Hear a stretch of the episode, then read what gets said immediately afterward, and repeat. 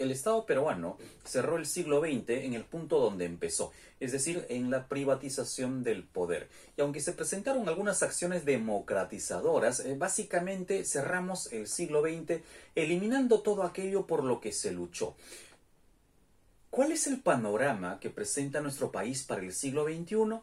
¿Qué expectativas se presentan para nuestro país en estas dos décadas de historia que ya hemos vivido? En los próximos minutos hablaré sobre este panorama general del siglo XXI y las posibilidades que tenemos como país. Acompáñame.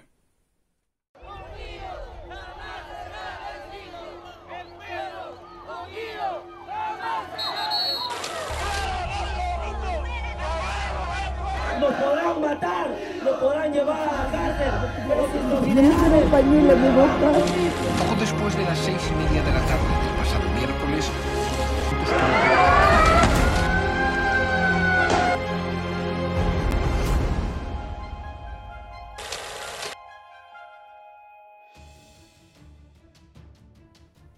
El siglo XX no empezó bien para nosotros. Salimos de una terrible crisis institucional y política y las expectativas que se generaron en los gobiernos de la centro derecha condicionaron las posibilidades de cambio para la mayoría de peruanos.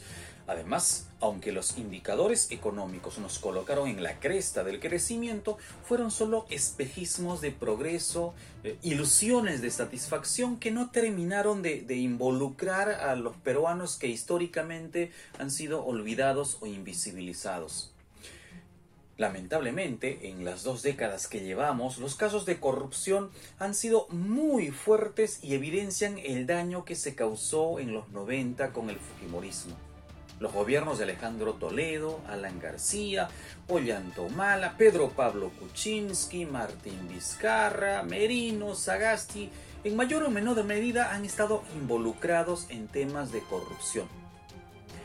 La política en estas dos décadas se ha reducido a la izquierda o a la derecha.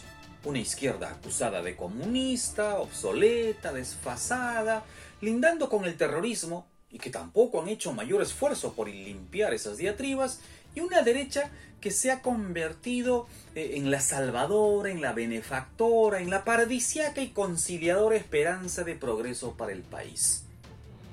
Hemos olvidado que hay una serie de variantes en el escenario político, entonces hemos reducido la participación ciudadana a votar o por la izquierda o por la derecha. En estas dos décadas además hemos visto cómo ha aflorado el racismo y los estereotipos en cada proceso electoral y cómo han aflorado acciones discriminatorias que aunque aisladas unas de otras manifiestan y evidencian que estamos muy lejos de ser un país en igualdad y en equidad. En estos primeros años también eh, eh, se ha visto cómo las manifestaciones populares, el, el, desborde de las manifestaciones públicas contra los excesos de poder han cobrado fuerza. Es más, conforme avanza el siglo XXI, los nuevos ciudadanos se empoderan más a través de las redes sociales. Y esto lo podemos comprobar en las distintas manifestaciones que ya hemos podido presenciar durante estas dos décadas del siglo XXI. El antivoto también ha jugado un papel importante. El antivoto ha sido un factor fundamental en estas dos primeras décadas para llevar a Palacio de Gobierno a, los personajes que hemos tenido como presidentes. Toledo llegó al gobierno porque los electores rechazaban a Alan García.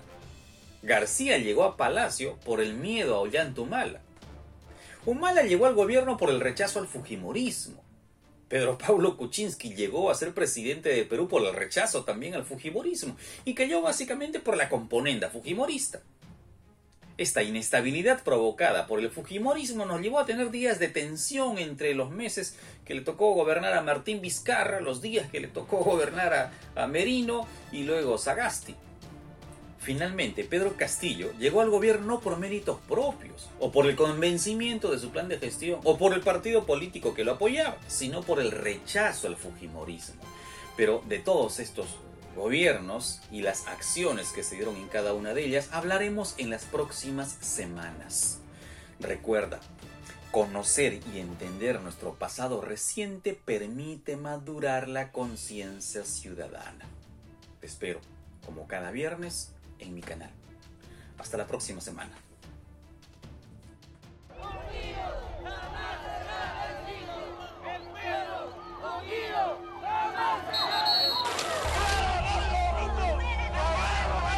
Nos podrán matar, nos podrán llevar a la cárcel. Poco después de las seis y media de la tarde del pasado miércoles,